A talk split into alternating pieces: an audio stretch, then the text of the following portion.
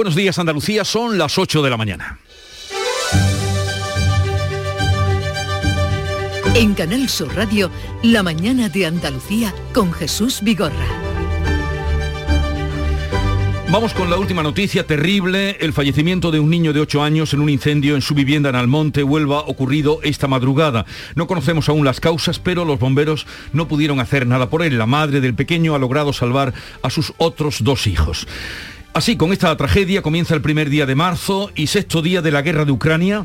Imágenes difundidas por la CNN muestran una columna de más de 60 kilómetros de tanques dirigiéndose a la capital Kiev después de una noche de bombardeo sobre el sur del país y de la lluvia de cohetes rusos sobre Yarkov, la segunda ciudad más poblada del país. Las conversaciones de paz entre Ucrania y Rusia han terminado con tímidos avances. Habrá una segunda ronda de contactos esta misma semana y el presidente de turno de la Unión Europea, el francés Emmanuel Macron ha vuelto a conversar con Putin para pedirle que su ejército deje de atacar a la población civil mientras Ucrania sigue llamando a las puertas de la Unión Europea.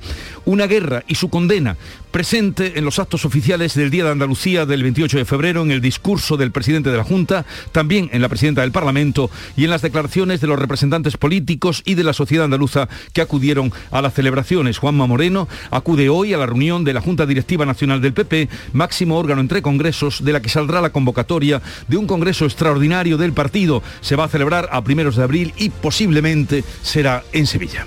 La mañana de Andalucía. Social Energy. La revolución solar ha llegado a Andalucía para ofrecerte la información del tiempo.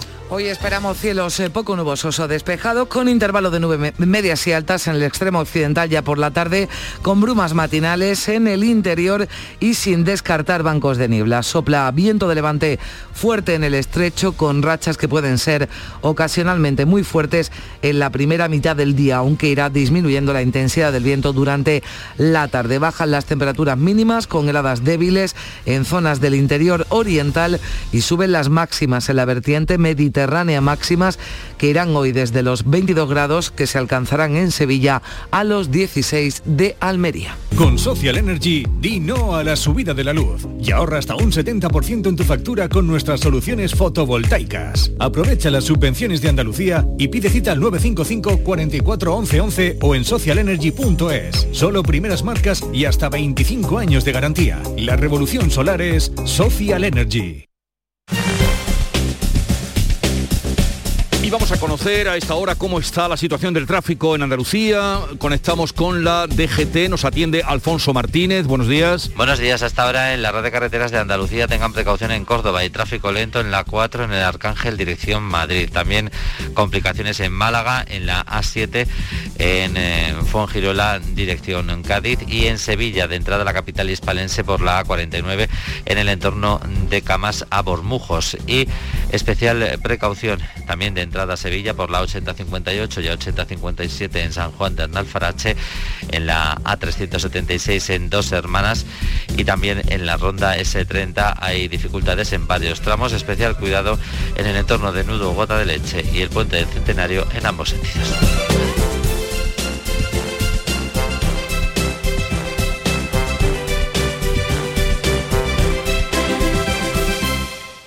En cofidis.es puedes solicitar cómodamente hasta 60.000 euros, 100% online y sin cambiar de banco. Cofidis, cuenta con nosotros. Hola, melenas. Me han dicho que vas a jugar a mi día de la once y sé que me vas a elegir a mí, el día que te pusiste pelo. Anda, que no te alucina notar cómo tu melena se mece al viento o la espumita del champú anticaspa. La fecha de tu boda o la de tu cumple no es tan mal, pero es que no tenías pelo. Tus fechas más especiales quieren hacerte ganar mi día de la 11. Por solo un euro puedes ganar miles de premios. Elige bien, porque uno de cada cinco toca. A todos los que jugáis a la 11, bien jugado. Juega responsablemente y solo si eres mayor de edad. La vida es como un libro y cada capítulo es una nueva oportunidad de empezar de cero y vivir algo que nunca hubieras imaginado. Sea cual sea tu próximo capítulo, lo importante es que lo hagas realidad. Porque dentro de una vida y muchas vidas, ahora en Cofidis te ofrecemos un nuevo préstamo personal de hasta 60.000 euros. Entra en cofidis.es y cuenta con nosotros. La mañana de Andalucía con Jesús Bigorra. Noticias. Vamos a contarles la actualidad de este día que pasa en primer lugar por Huelva para conocer más detalles sobre la muerte de un niño de 8 años en un incendio que se ha producido en Almonte. Sonia Vela. Pues el fuego se originaba poco antes de la una de la madrugada, Jesús, en un adosado de dos plantas en la calle Senda de los Tunos, en el municipio de Almonte. Han intervenido dos dotaciones de bomberos, la de Almonte y la de San Juan del Puerto, pero nos dicen que no han podido hacer nada por salvar la vida de este pequeño que ya había fallecido, atrapado por el humo, cuando pudieron acceder a él en el interior de la vivienda. Fuentes del consorcio de bomberos nos cuentan que los testigos pudieron ver cómo la madre sí pudo rescatar a sus otros dos hijos, pero no así a este niño de 8 años, que es la víctima mortal de este trágico suceso. Por el momento no han trascendido las causas del fuego. Gracias, Sonia. Enseguida vamos a intentar hablar con alguien del ayuntamiento que nos pueda ampliar esta información de esta tristísima noticia. Y seguimos atentos a todas las noticias que nos llegan desde Ucrania. Sexto día de guerra. El conflicto continúa y también los bombardeos rusos sobre las ciudades como Yarkov, incumpliendo Putin su compromiso adquirido con el presidente francés Macron de no atacar a civiles ni tampoco a infraestructuras. Carmen Rodríguez Garzón. Imágenes de satélite que están ofreciendo desde la BBC y la CNN muestran a un convoy militar, un gran convoy militar ruso al norte de la capital ucraniana de Kiev, una columna que se extiende a lo largo de más de 60 kilómetros con tanques, con blindados y con camiones eh, pesados, mientras cohetes rusos han caído sobre la ciudad de Yarkov, la segunda más grande del país, eh, bombas sobre zonas residenciales que han matado al menos a 70 personas según las agencias de noticias ucranianas que también han informado de un gran número de bajas en las filas rusas. El presidente de Ucrania, Volodymyr Zelensky, denunciaba esta pasada noche crímenes de guerra. Hoy las fuerzas rusas han disparado brutalmente sobre Yarkov. Es un crimen de guerra evidente. No son disparos perdidos, sino una destrucción intencionada. Nadie en todo el mundo perdonará la muerte de Ucrania pacíficos. Ya el fiscal jefe de la Corte Penal Internacional ha anunciado que pedirá a los jueces abrir una investigación por crímenes de guerra y de lesa humanidad cometidos por cualquiera de las partes en todo el territorio de Ucrania y el secretario general de la ONU, Antonio Guterres, llamaba a la paz esta pasada madrugada. Los combates en Ucrania deben cesar. Se están extendiendo por todo el país, por aire, tierra y mar. Deben parar ahora. Ya basta. Pero las conversaciones, a pesar de ese convoy que va hacia Kiev, las conversaciones entre Rusia y Ucrania para llegar a un acuerdo volverán a celebrarse en los próximos días. Si es la principal conclusión o la única conclusión que tenemos de la primera jornada de negociaciones que se celebraba este pasado lunes, conversaciones que duraron más de cinco horas, tanto el gobierno ruso como el ucraniano han señalado, han dicho que volverán a reunirse, se han comprometido a ello, que las negociaciones además no están rotas, aunque con continúen esos eh, ataques rusos en Ucrania. Pero esto decía uno de los negociadores rusos que se llama Vladimir Melinsky. Hemos encontrado algunos puntos según los cuales se pueden pronosticar posiciones generales. Y lo más importante es que acordamos continuar el proceso de diálogo. El siguiente encuentro será en los próximos días en la frontera entre Polonia y Bielorrusia. Ucrania ha solicitado además formalmente la adhesión a la Unión Europea. El presidente Zelensky ha firmado un documento en el que pide que se inicie el proceso y que se acelere.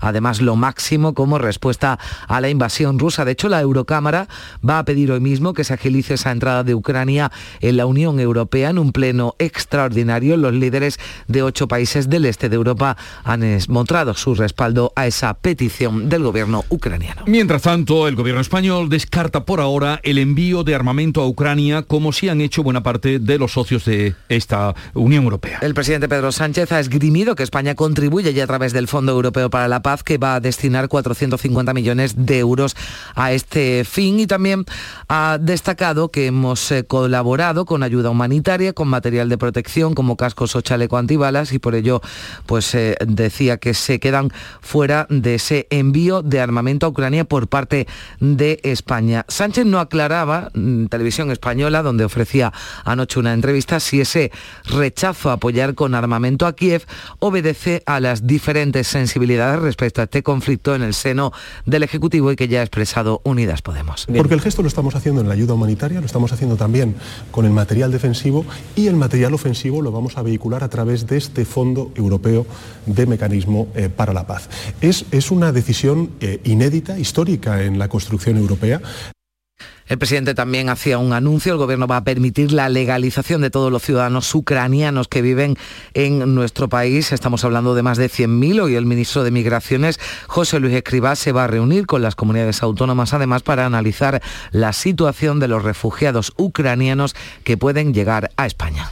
Y se mantiene cerrado el espacio aéreo europeo para Rusia, que ha respondido también impidiendo el paso de las aeronaves europeas por su territorio. España está entre los 36 países a los que Rusia ha prohibido entrar en su espacio aéreo en la respuesta a la decisión de la Unión Europea de este domingo de cerrar ese espacio aéreo a las aerolíneas rusas, también a los jets privados y esto afecta a sus oligarcas. Todos los vuelos de Rusia hasta Europa están suspendidos. Ya conocemos casos de españoles que están atrapados en aeropuertos del país, una situación que están viviendo, por ejemplo, 12 sevillanos que tras quedarse sin vuelo de regreso optaron por otro a Zurich que finalmente también fue cancelado. Una de ellas, Esther Márquez, eh, nos contaba que consiguieron plaza ayer en un vuelo local y que esperan poder volar hoy mismo. Llevamos desde la una y media de la madrugada que salimos del hotel y llegamos aquí esperando a que nos den un vuelo. Lo hemos intentado varias veces y ahora estamos intentando salir por la, por la frontera con Polonia. En Rusia no solo están cancelando los vuelos, también las operaciones con tarjeta de crédito y esto obliga a pagar en rublos si, por ejemplo, necesitan hospedarse en un hotel. Y vamos a repasar ahora algunas actividades y reacciones de ucranianos en España o eh, asociaciones vinculadas al pueblo ucraniano. Entre esta tarde y esta noche parte un primer envío de medicinas, comida y ropa recogida por voluntarios ucranianos en Granada con destino a la frontera con Polonia. Encarna Maldonado. Desde Granada, en Carna Maldonado. Bueno, enseguida estaremos eh, atentos a esa conexión. Pero hay más. La ONG Farmamundi, muy activa en Córdoba, va a enviar 20 toneladas de material de ayuda para Ucrania. Córdoba, José Antonio Luque. La ONG Farmamundi informa en su cuenta de Twitter de que ha activado el protocolo de urgencia y ya han suministrado al Gobierno de España 20 toneladas de material sanitario de protección como mascarillas, buzos, guantes, gel hidroalcohólico y material de cura básico como vendas y gasas. Deja claro su no a la guerra y pide su colaboración a la población cordobesa, puesto que aquí existe un grupo local muy activo de esta organización no gubernamental cuya portavoz es Carmen Guisado. Equipo del que yo me siento tremendamente orgullosa de pertenecer y el que como toda la ciudadanía ha podido comprobar, eh, ha puesto en marcha una gran operación para ayudar en Ucrania. Esta mañana está prevista una reunión en el Colegio de Farmacéuticos de Córdoba para poner en marcha una posible colaboración para ayuda a Ucrania. Y esta tarde hay convocada una concentración en Algeciras contra la guerra convocada por Pro Derechos Humanos. Ana Torregrosa. Sí, Jesús, va a ser una concentración a las 7 de la tarde en la Plaza Alta de Algeciras. Como dices, convoca la Asociación Pro Derechos Humanos bajo el lema No a la Guerra. Hace un llamamiento a todos los campos gibraltareños para que se sumen a este gesto de rechazo a la invasión de Ucrania por parte de Rusia. La solidaridad con el pueblo ucraniano está siendo incesante en el campo de Gibraltar. Son ya muchas las familias que se han brindado a acoger a niños eh, ucranianos durante el tiempo que sea necesario y desde la Asociación Niños de Ucrania y Andalucía también se están recogiendo alimentos y ayuda humanitaria. Por otra parte, en Gibraltar también se han sumado al cierre del espacio aéreo. No va a poder aterrizar ningún avión ruso en el aeropuerto del Peñón y durante todo este puente festivo para nosotros, hasta ayer lunes, tuvieron ondeando la bandera de Ucrania en la sede del gobierno de La Roca como gesto eh, simbólico de apoyo al pueblo ucraniano. Y en Málaga, el alcalde defiende el mantenimiento de la sede del Museo Ruso a falta de dos meses para la renovación de exposiciones. María Ibáñez. De momento hay incertidumbre en el Museo Ruso toda vez que dentro de dos meses se renuevan las exposiciones y lo hacen con obras procedentes del Museo Estatal Ruso de San Petersburgo. Son obras que deben viajar por mar y tierra desde esa ciudad rusa y hasta aquí, hasta la Costa del Sol. De momento no hay cierre de fronteras con Rusia, pero sí expectación ante lo que pudiera ocurrir. Esto es lo que decía ayer el alcalde de nuestra ciudad, Francisco de la Torre. La cultura es el mejor antídoto contra la barbarie, que es bueno mantener estas actividades culturales, este equipamiento cultural, que hay que distinguir entre el pueblo ruso, el arte ruso y los gobernantes de Rusia. Y que hay en Rusia un movimiento de apoyo a Ucrania, de disconformidad con la guerra, muy potente, que tiene mucho mérito cuando se hace en un país donde ese tipo de protestas pueden costar la libertad. Fíjate Jesús que entre las cuatro exposiciones que se van a clausurar el próximo 24 de abril, en apenas dos meses, está una que se titula Guerra y Paz en el arte ruso. Sí, ironías de la vida, una exposición además extraordinaria, esa de guerra y paz a la que hacía referencia nuestra compañera. Bueno, eh, ya les anunciábamos que entre esta tarde y esta noche parte un primer avión de medicinas, comida y ropa recogida por voluntarios ucranianos en Granada que va con destino a la frontera con Polonia. Cuéntanos, Encarna Maldonado. Eh, ¿Qué tal Jesús? Sí, pues es un convoy que partirá con ropa, alimentos y medicinas, como decías, está destinado al ejército y al pueblo de Ucrania, la comunidad ucraniana la que se ha organizado en Granada para recoger todos estos artículos de primera necesidad que llevarán hasta la frontera polaca conductores, voluntarios, también de nacionalidad ucraniana. En total son toneladas de artículos. 8, 16 minutos de la mañana seguimos contándoles eh, repercusiones de este conflicto porque amenaza con que siga la escalada de precios que ya bien estamos notando. La inflación ha alcanzado en febrero su pico más alto de los últimos 33 años, el 7,4%. Alimentos y gasolina son los elementos que más han disparado los precios y lo peor es que según todos los expertos el IPC va a seguir subiendo por el encarecimiento de las materias primas, del gas y del petróleo. La ministra de Hacienda María Jesús Montero ha dicho en Canal Sur que este mal dato se esperaba y que el Gobierno va a analizar también el impacto que la crisis ucraniana tendrá en nuestra economía tenemos que estar especialmente alerta y por tanto vamos a esperar también con mucho interés la comparecencia del presidente del miércoles, en donde podrá en valor a criterio del gobierno cuáles son los elementos más importantes a vigilar y por otra parte qué impacto puede tener en la economía europea una situación tan grave. Vamos a hablar ahora del 28 de febrero, pero sin dejar la guerra de Ucrania, porque ha estado muy presente en todos los actos del Día de Andalucía. Y también presente en el discurso de Juanma Moreno, del presidente de la Junta, discurso institucional en el Teatro de la Maestranza de Sevilla, mostrando así la solidaridad de nuestra tierra con Ucrania. Cuando más falta hace que la humanidad se imponga sobre el horror, que la compasión venza al odio y que el diálogo sea más poderoso que la violencia, los andaluces hacemos nuestra. Las lágrimas, las lágrimas de cada anciano, el sufrimiento de cada niño y mujer y el dolor de cada uno de los exiliados de Ucrania.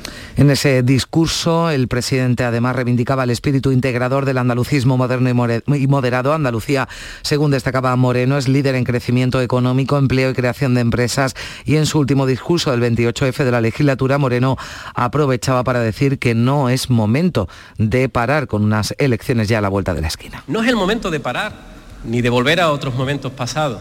Hoy, nuestra tierra afianza su voz propia con la vocación que siempre hemos tenido, de compartirla y de contribuir desde el sur a fortalecer España para hacer un mundo más próspero y más humano.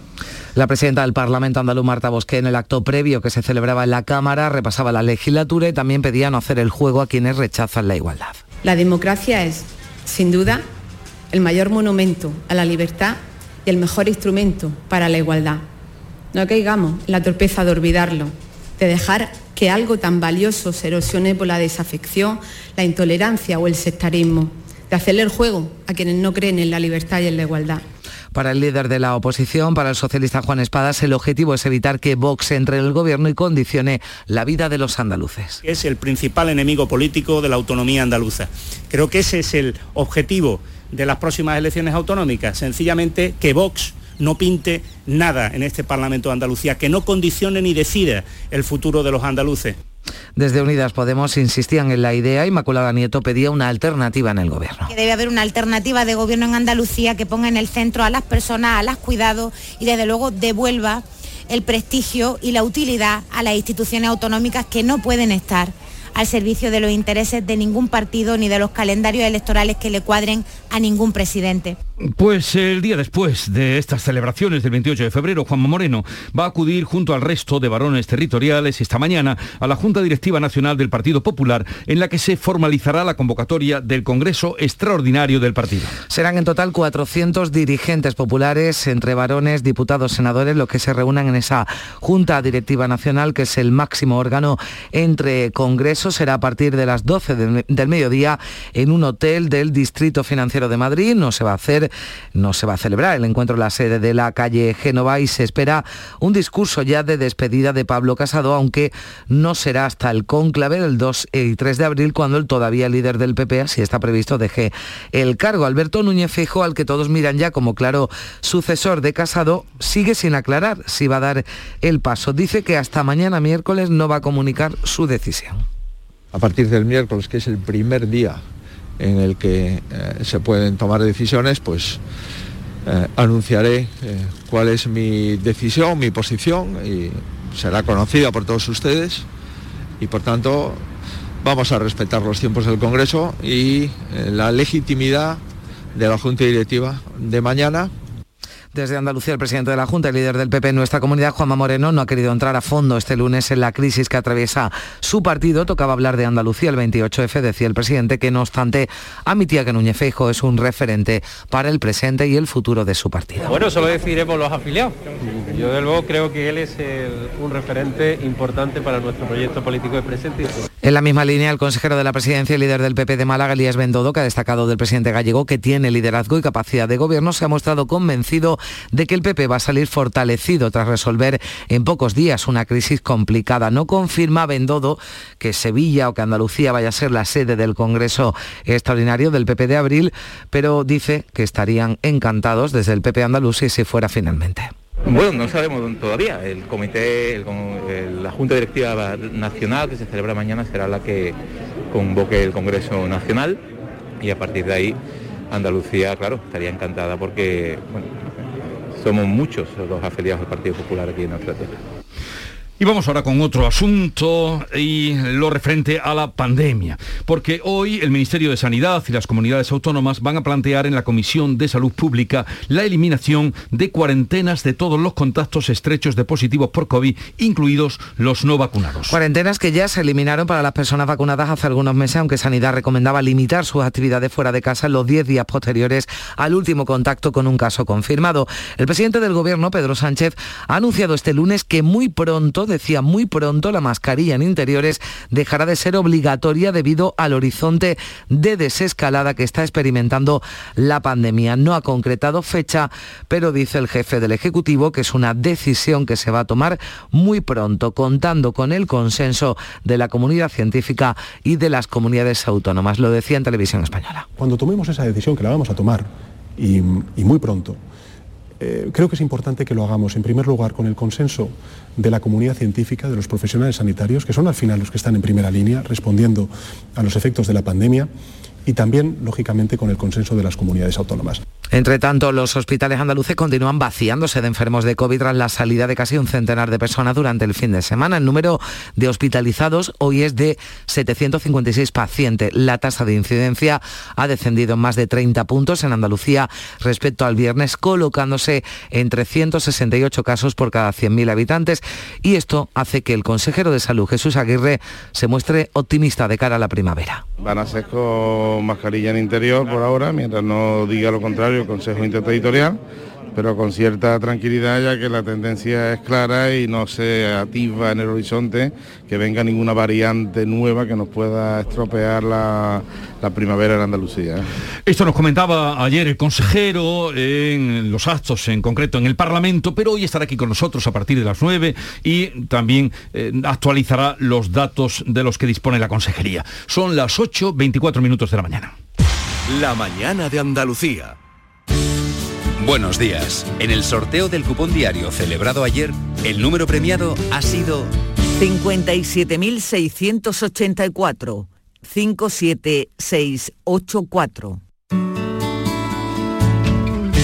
Asimismo, el número de serie correspondiente a la paga, premiado con 3.000 euros al mes durante 25 años, ha sido 10010.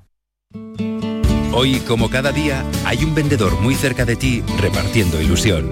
Disfruta del día y recuerda, con los sorteos de la 11, la ilusión se cumple. La mañana de Andalucía con Jesús Bigorra. Noticias.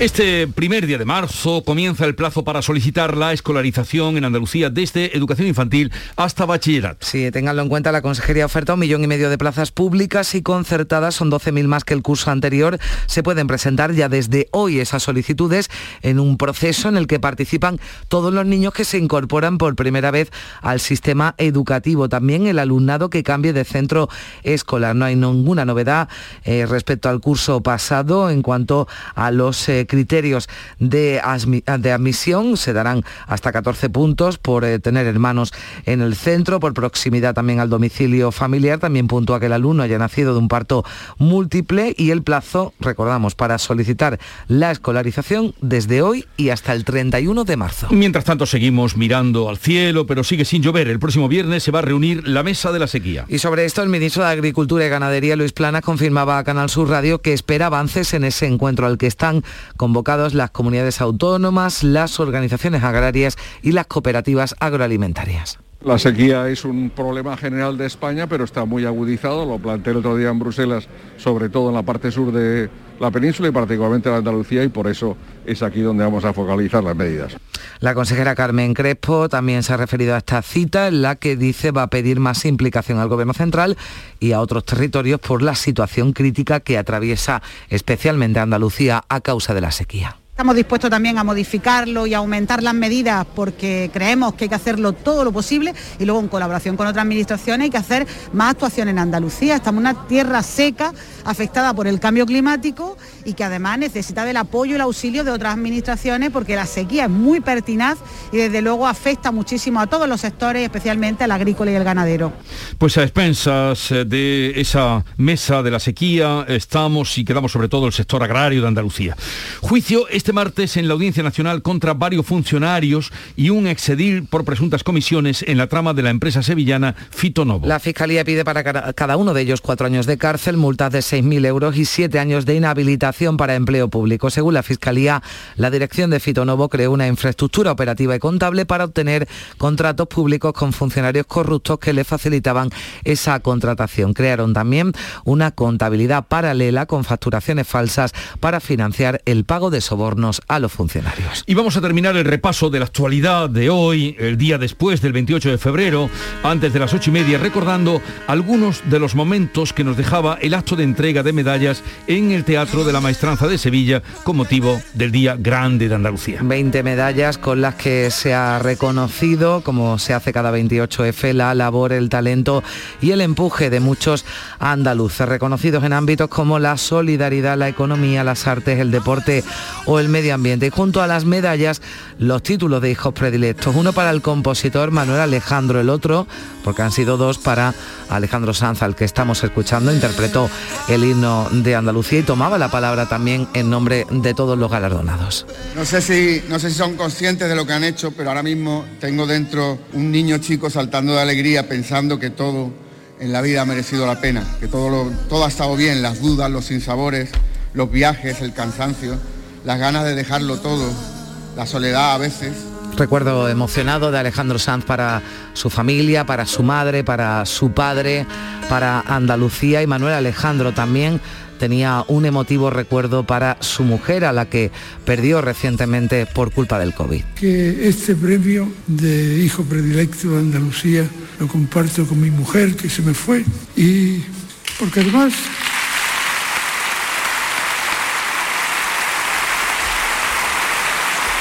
Además, sus, mis, suegros, padre y madre, de Córdoba y de Granada. O sea que todo se quedaba en nuestra tierra.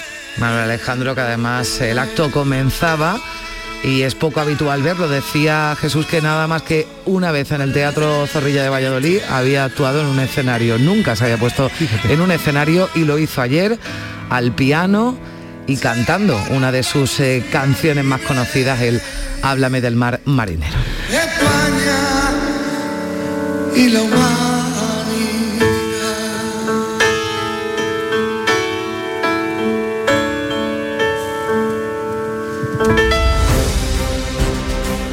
la Andalucía por Alejandro Sanz, eh, con una versión llevada a su terreno estupenda. Llegamos así a las ocho y media, estamos a punto, luego abriremos tertulia de actualidad con Teresa López Pavón, Paloma Cervilla y Teodoro León Gros. Y les recuerdo que a partir de las nueve estará con nosotros el consejero de salud Jesús Aguirre. Tiempo ahora para la información local. Atentos.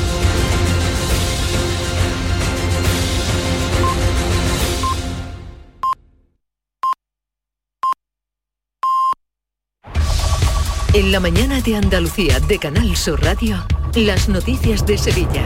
Con Pilar González.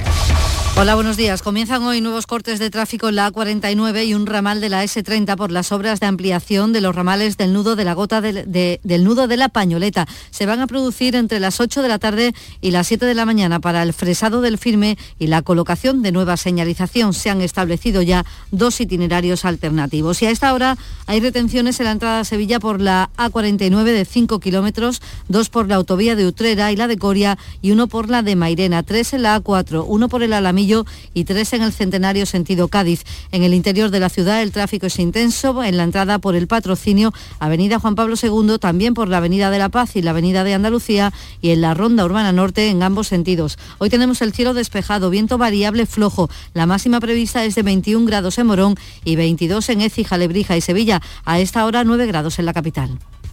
Automóviles Berrocar, más de mil coches de todas las marcas y modelos. La mejor garantía del mercado, inmejorable financiación, sin sorpresas de última hora y con total transparencia para que la compra de tu nuevo coche sea una decisión inteligente. 50 concesionarios Berrocar y más de 700 talleres concertados en territorio nacional. Entrega a domicilio totalmente gratis.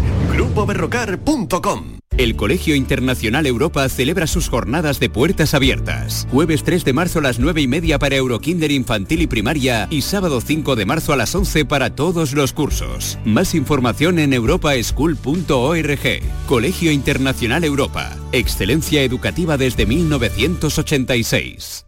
Este año sí salimos. Cada noche, a las 10, Canal Sur Radio te acerca a la Semana Santa. El llamador. Este año también en Spotify. Ha quedado en libertad con cargos y sin fianza el conductor de 21 años que dio positivo por alcoholemia en un accidente de tráfico en el que falleció una menor de 16 años que iba en el asiento delantero sin cinturón aquí en la isla de la Cartuja. Según la investigación y los testigos, el coche se empotró en una rotonda y chocó con una farola. Nosotros íbamos por, la, por, la, Carril derecho. por el carril derecho y nos han adelantado por la derecha y lo único que hemos visto es que se ha comido la farola del tiro. No, primero se ha comido la rotonda y después ha comido la, la farola. Una docena de turistas sevillanos de viaje en Moscú espera poder salir esta mañana del país. Hasta el momento todos sus vuelos se han cancelado y tras varios intentos han conseguido pasajes para un vuelo local que les llevará a una ciudad cercana a la frontera con Polonia y desde allí en taxi al país vecino. Nos lo ha contado una de ellas, Estel Márquez y cada vez que compramos un vuelo, ya tenemos el vuelo, no lo cancelan y ahora estamos intentando salir por la por la frontera con Polonia, un vuelo desde desde Moscú. Mm, Vamos a intentar ya tener el taxi, el, coche que sea reservado Hoy se abre el plazo de escolarización para alumnos de segundo ciclo de infantil, primaria, ESO, bachillerato y educación especial en los 753 centros sostenidos con fondos públicos. Se ofertan cerca de 333.000 plazas, 800 más que durante este curso. La delegada provincial de Educación, María José Eslava, ha recordado que en este curso hay una importante inversión en profesorado. Supone un incremento de 802 plazas más que el curso pasado. Solo podemos afirmar con absoluta certeza que partimos de un curso 21-22 en el que tenemos menos alumnos y más docentes que nunca, las ratios más bajas de la historia y un incremento en la inversión por alumno de más del 20% en lo que llevamos de legislatura. Y Sevilla recupera desde hoy las conexiones aéreas con Marruecos, con seis rutas con destino a otras tantas ciudades, entre ellas la capital. Deportes, Nuria Gaciño, buenos días. Buenos días, pendientes en el Betis de la evolución de Fekir para el próximo compromiso del jueves, vuelta de las semifinales de Copa, donde el conjunto verde y blanco recibe al Rayo con la ventaja del 1-2 de la ida. A la espera de conocer más novedades, las primeras exploraciones realizadas parecen ser tranquilizadoras, así que todo apunta a que Fekir podría llegar a tiempo para el choque copero del jueves a las 9. Hoy a las 9 el que juega es el Sevilla femenino, que visita al Atleti de Bilbao en los octavos de final de la Copa de la Reina. Gracias, Nuria. Y en la agenda del día notamos que hay un encuentro entre empresarios y sindicatos para tratar sobre la situación de la industria en nuestra provincia. Se reúne el presidente de la Confederación de Empresarios de Sevilla, Miguel Rus, con los responsables de comisiones obreras y UGT, Carlos Aristú y Juan Bautista, para establecer líneas de actuación conjunta para impulsar la industria en Sevilla y evitar la deslocalización, como lo que puede ocurrir con Santa Bárbara de Alcalá de Guadaira. A esta hora 7 grados en Fuentes de Andalucía, también en El Garrobo, 6 en Estepa, 9 en Sevilla.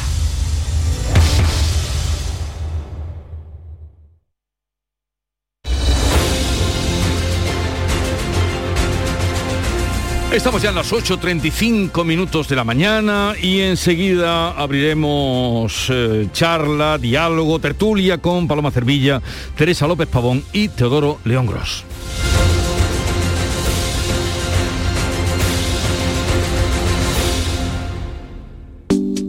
Buenos días.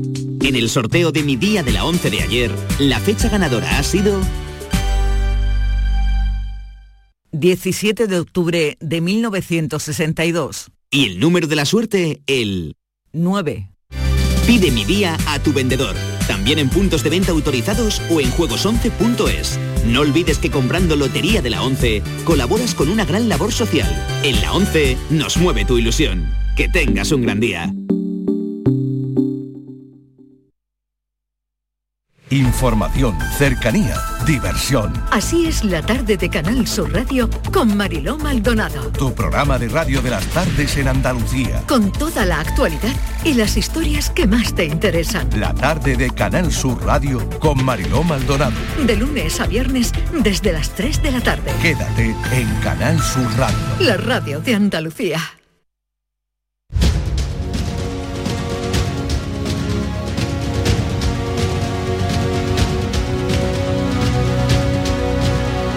En Canal Sur Radio, La mañana de Andalucía con Jesús Vigorra. Y con Teresa López Pavón, delegada del Mundo Andalucía. Buenos días, Teresa. Muy buenos días. Eh, ¿Cuánto tiempo sin verte? ¿Verdad? Exactamente. Nos vimos en, tres días, ¿no? en, Creo. en el pre, previo de Día el- Andalucía y en el día posterior. en el post. ahora estamos Bueno, en el nos post. vimos allí en la en el Museo de, De la Autonomía Autonomía. de Andalucía, Sí, que sí, sí. siempre eh, recomendamos la visita. También está hoy con nosotros Pepe Landi, redactor jefe de La Voz de Cádiz. Buenos días, Pepe. Hola, muy buenos días, ¿qué tal? ¿Qué tal estás? Bien, bien. ¿Cómo, cómo va el carnaval? Pues el carnaval está siendo muy interesante, muy curioso, muy in- in- inédito y estamos experimentando todas unas sensaciones bastante, bastante mm, eh, agradables y bueno, pero esperemos en cualquier caso que no se repita, claro, por lo que significaría que sea un año excepcional por lo que significaría de que, de que todas estas medidas de pandemia asociadas a la crisis sanitaria no, no sean necesarias ya el año que viene y ojalá que, que nunca más, pero por ahora un carnaval muy particular, con menos público, pero con, con un ambiente mm, algo más pequeñito, más familiar, que, que muchos aficionados echaban de menos. Y mm, interesante, interesante. Bien, interesante, raro, raro, porque estamos a martes de carnaval. Mañana, miércoles de ceniza. Teodoro León Gros, buenos días. ¿Qué tal? Buenos días. Valle Incliniano, día, eh, martes de carnaval. Y fantástico esperpento, trilogía, trilogía de esperpento, Sí, martes de es- carnaval. Es una realidad muy esperpéntica. Ayer, por cierto, se viralizó, bueno, de- se- siempre se viralizan, ¿no? Pero alguna ilegal gaditana con algún hubo una- uno en particular que circuló por las redes masivamente sobre la madrileñofobia verdaderamente Sí. sensacional sensacional Madrileño- madrileñofobia y hay, Otra, hay otra recomendación, si queréis luego la, la hacemos también de un romancero sobre la madre de- del alcalde, absolutamente brillante. brillante. Si queréis luego ya... Sí, os- luego una letrita, saca Una una, letrita letrita, o por algún- favor. sí, es la despedida. De todas maneras, eh, todo raro lo que está pasando en Cádiz, la fiesta de primavera, como, como se llamaba antiguamente y tal. Pero por otra parte hemos visto todos también imágenes en la televisión de, de aglomeraciones eh, magníficas. Es decir, de- por ejemplo, una de Ciudad Rodrigo, que yo creo que es una plaza enorme, mucho más grande que la de San Fermín, por lo menos esa impresión da. Una cantidad de gente eh, bárbara allí reunida, por supuesto sin mascarilla ni cosas de esas. Bueno, yo Sin creo que- máscara ni mascarilla. Yo, yo creo que se está apreciando el final de la sexta ola. Es decir, creo que en este momento eh, la sensación que hay en la calle es que eso eh, ha terminado. Y lo cierto es que no ha terminado completamente, lo cierto es que la invitación a la prudencia sigue siendo pertinente.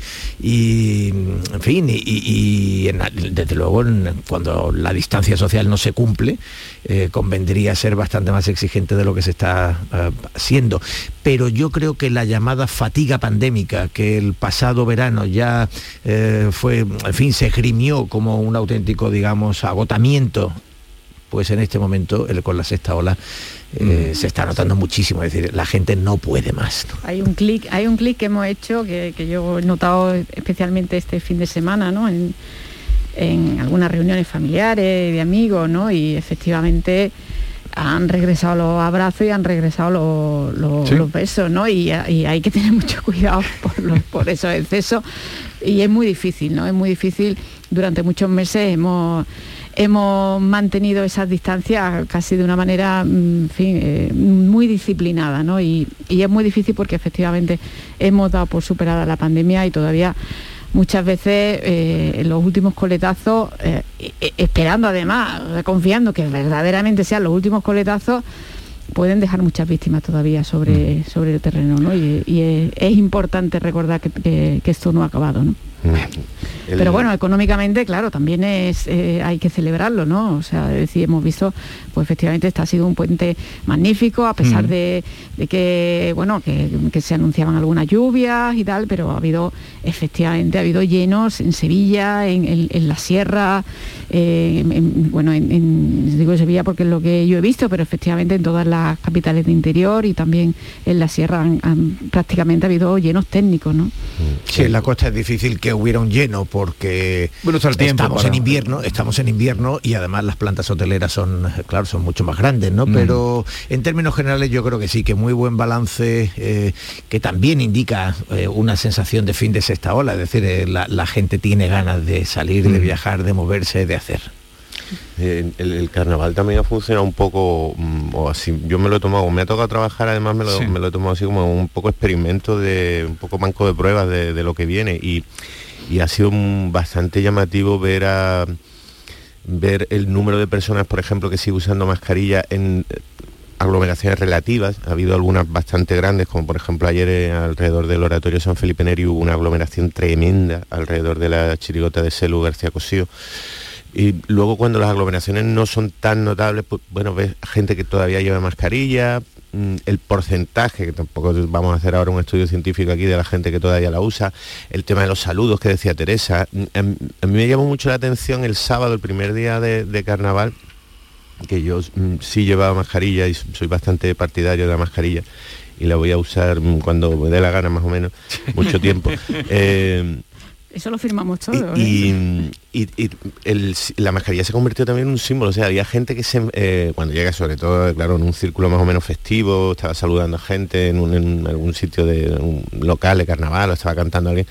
Y a los que llevaban mascarilla un poco como que nos recriminaban, ¿no? Que, que como que No, eres sí, un aguafiesta, ¿no? ¿no? Lo que sí, significa- era lo que faltaba. lo que- el símbolo que lleva, tú, ay, me vas a recordar todo eso. Oye, y habrá que acostumbrarse, igual que pasa con la gente que está escuchando carnaval a cierta distancia, sobre todo personas mayores.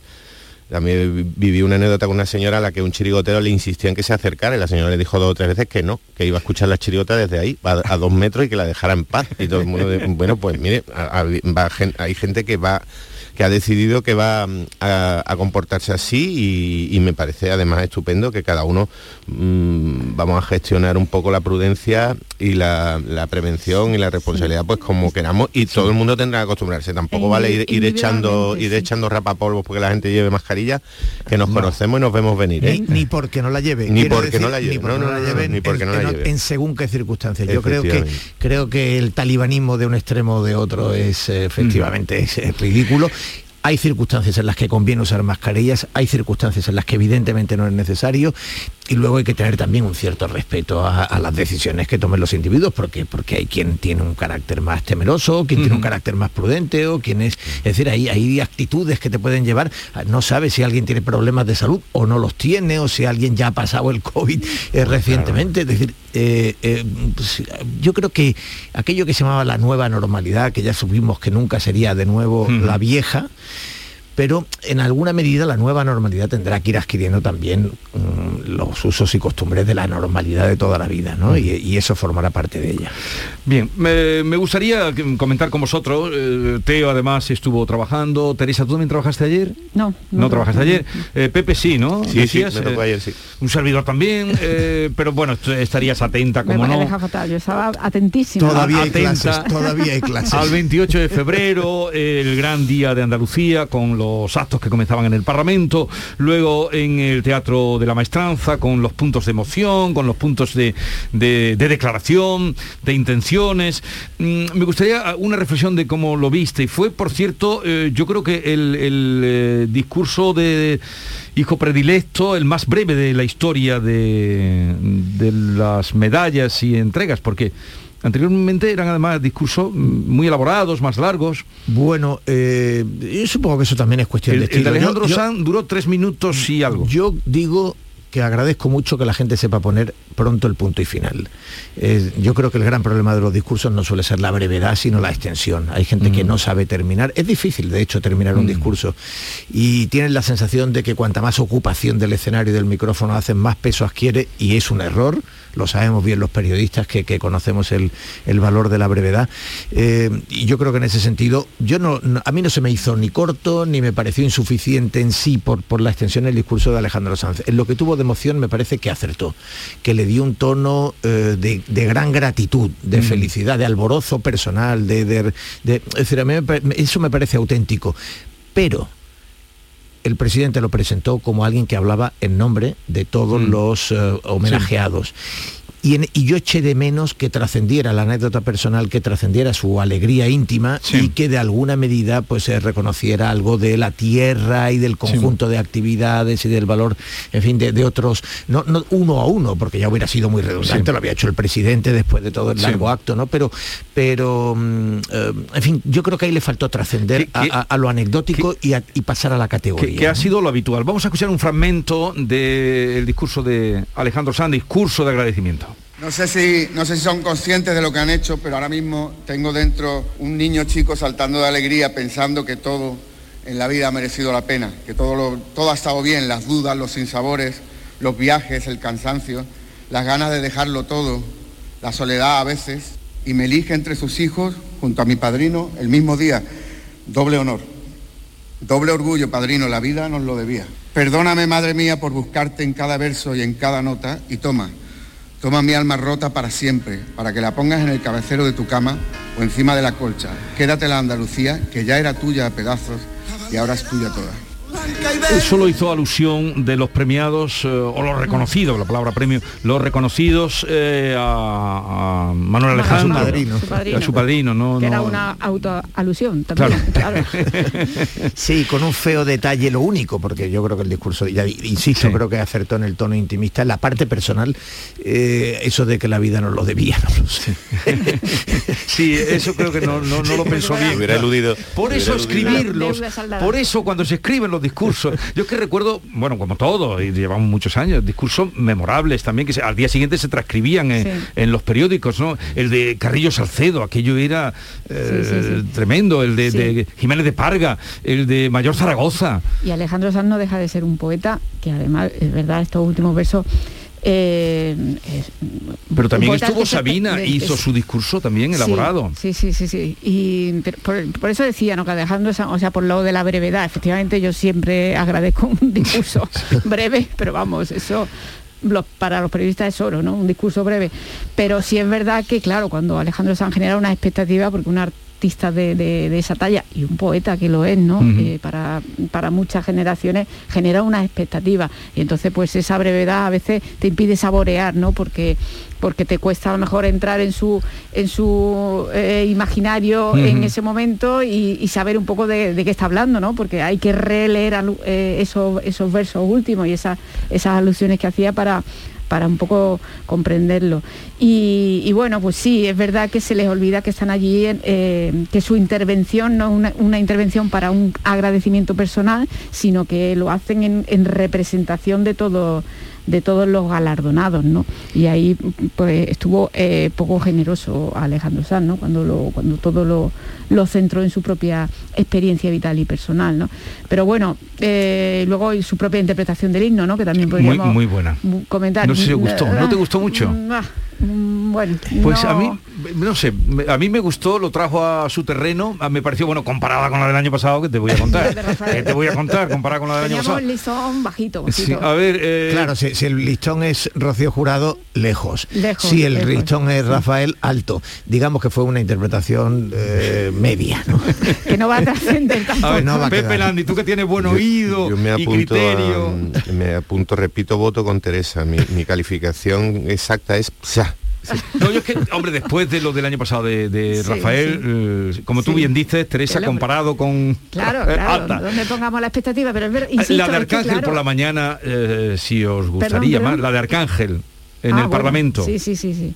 Lo que, lo que sí he coincido es que, la- la- sobre todo los, los que adoramos y seguimos el mundo del cine todo lo que podemos, sabemos que la- las ceremonias, este tipo de actos se, se pierden por eh, la, la extensión de, Sí. de las intervenciones que los convier- lo convierten en una pesadez eh, redundante y reiterativa. Claro, cada, cada honrado y cada premiado tiene su propio sentimiento, pero para el espectador en muchos casos es el mismo, repetido una y otra vez. Así que eh, la brevedad se agradece mucho y en el caso de, Alejandro Sanz, bueno, pues, pues también se, se notó que, hombre, que sin música, sin música igual hay que trabajarlo más y eludir siempre la, mm, la tentación de la primera persona, aunque sea en plural, porque la, vida se lo podía deber probablemente por trayectoria y por edad, sin duda, a Manuel Alejandro, un genio en, su, en su parte y en su mundo de, la canción romántica y melódica que ha recibido los reconocimientos muy tarde, muy tarde. Es verdad que, que le han llegado en cascada y que de pronto, no sé si hace cuatro o cinco años alguien se acordó y dijo, bueno, pero si este hombre ha escrito algunas de las mayores y más populares y conocidas canciones, himnos de, varias generaciones y lo tenemos aquí y no, no habíamos caído. De pronto alguien cayó y ya todo el mundo fue, fue después y llegó un, un poco tarde. Así que se lo debían, se lo debían a Manuel Alejandro. A él, a, Alejandro Sanz, quizá por edad, bueno, pues, pues podemos considerar que, que aparte de que está muy feo que él lo diga, que si se le debe o no se le debe algo, eh, que, que se podía también esperar y que no, y que no habría pasado nada. Que, que- pero bueno, Sí, son no, eh. Ah, pero él Sí. tenía la medalla de Andalucía, sí, sí, Alejandro Sanz de hace mucho tiempo. Sí, ya. la pieza, ya digo, yo, yo en la pieza lo que creo que, no creo que sobre nada de lo que dijo, lo que creo es que faltan cosas que no dijo. No, si la imagen Eh, era la sobre- imagen de, de- de Paco y de Morente y de Sí. Camarón estaba muy bien, pero lo que yo eché sí, en falta la fue eso madre, también. la madre con su alegría y el padre con de su- él. esas dos almas también tan andaluzas, ¿no? La de Sí. decía, me parece que era uno de Alcalá y otro de Algeciras, si La no recuerdo mal. la- Entonces yo creo que ese- eso lo hizo bien. Sí, yo creo que debió de trascender hablar también, hablar de niños chicos, Sí, ¿no? Sí. una expresión tan andaluza Pero, luego el, el alma, o sea, el representar a los demás premiados, que creo que es obligatorio, que debería ser obligatorio, y eh, trascender un poco eh, y hacer alguna referencia a Andalucía, ¿no? Al-. Bueno, yo creo que eso faltó en su discurso Sí. y por tanto le faltó altura. En fin, esperemos que mm, en ese sentido no cunda el ejemplo. El de Antonio Burgos también fue un, Sí. un discurso extraordinario. Eh, bueno, muchos que hemos, que hemos vivido. El En fin, Antonio Burgos fue el, el discurso, que está muy bien, porque dentro de sus referencias locales, porque es un hombre Mm. muy vinculado evidentemente a Sevilla, pero hizo un discurso en el que trascendió Mm. mucho a Andalucía, ¿no? Hizo grandes referencias a todos los a todas las provincias, al patrimonio, a la naturaleza, a- y, y- y sí quedó esa sensación Claro. de, que, de que había sido, eh, bueno, pues efectivamente un hijo predilecto de Andalucía. del que al día siguiente se publica en los periódicos. Con- con- eh, se publica y se lee. Eh, y salió, indudablemente, como no podía faltar, eh, la guerra de Ucrania. Estuvo eh, en el discurso del presidente, estuvo en el discurso del Parlamento, estuvo en las declaraciones que hacían los representantes políticos que nos íbamos encontrando, los representantes de la sociedad también. Eh, Espanto y desolación, ¿no? Que dijo el, el presidente de la Junta y, y yo añadiría también eh, pues otro buff, ¿no? Otro, otro mm, a ver, hablar en términos de, eh, de decepción y de mm, y de cansancio, ¿no? Porque cuando a- pasaban los nubarrones de empezamos a ver qué pasa los nubarrones de la pandemia, tengamos otra otra amenaza de este Sí. calibre, ¿no? sobre la economía parece que, que, resulta poco, poco generoso y poco solidario, ¿no? porque por delante de la economía están las vidas de las personas que se la están que la están perdiendo en, territorio europeo y, a, muy pocos kilómetros de distancia de donde estamos ahora. ¿no? Pero sí es verdad que es que mmm, da la sensación de que, de que, no hay manera de levantar cabeza. ¿no? Hablábamos de, del ambiente que hay en la calle, de la sensación que tenemos de estar saliendo por fin de, este enorme, larguísimo túnel de dos años, los que no tiene sumido la pandemia y ahora resulta que, que, que, la que viene detrás es, es, incluso peor, ¿no? O sea, en términos económicos, en términos eh, humanitarios y en términos de las grandes incertidumbres que, que se abren, ¿no?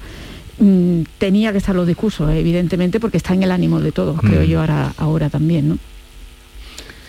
Sí, yo creo que, que, también los discursos responden a una sensación que, que no sé si, si compartís de una especie de conmoción. Yo creo que estamos todavía todos en estado de shock porque eh, hay mucha generación, yo lo he notado sobre todo en la gente más joven, en los que tienen menos de, no sé, de treinta y pico, es que directamente no conciben que pueden tener una guerra tan cerca, o sea, no se lo creen. Eh, eh, habíamos llegado a una especie de, acuerdo nunca mencionado entre todos, que la guerra entendida como un ataque militar real, mmm, violento contra de un, de un, país contra otro, en, en, Europa no iba a volver a darse. No sé quién había redactado ese acuerdo, desde luego, pero parecía que, que esa idea estaba extendidísima, que nunca iba a haber ninguna guerra.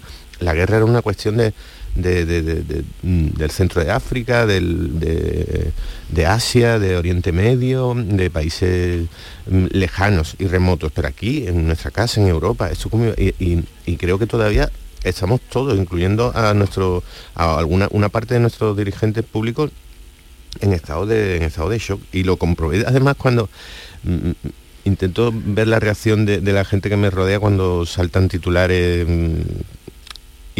históricos en algún caso. Desgraciadamente últimamente estamos viendo demasiados titulares históricos.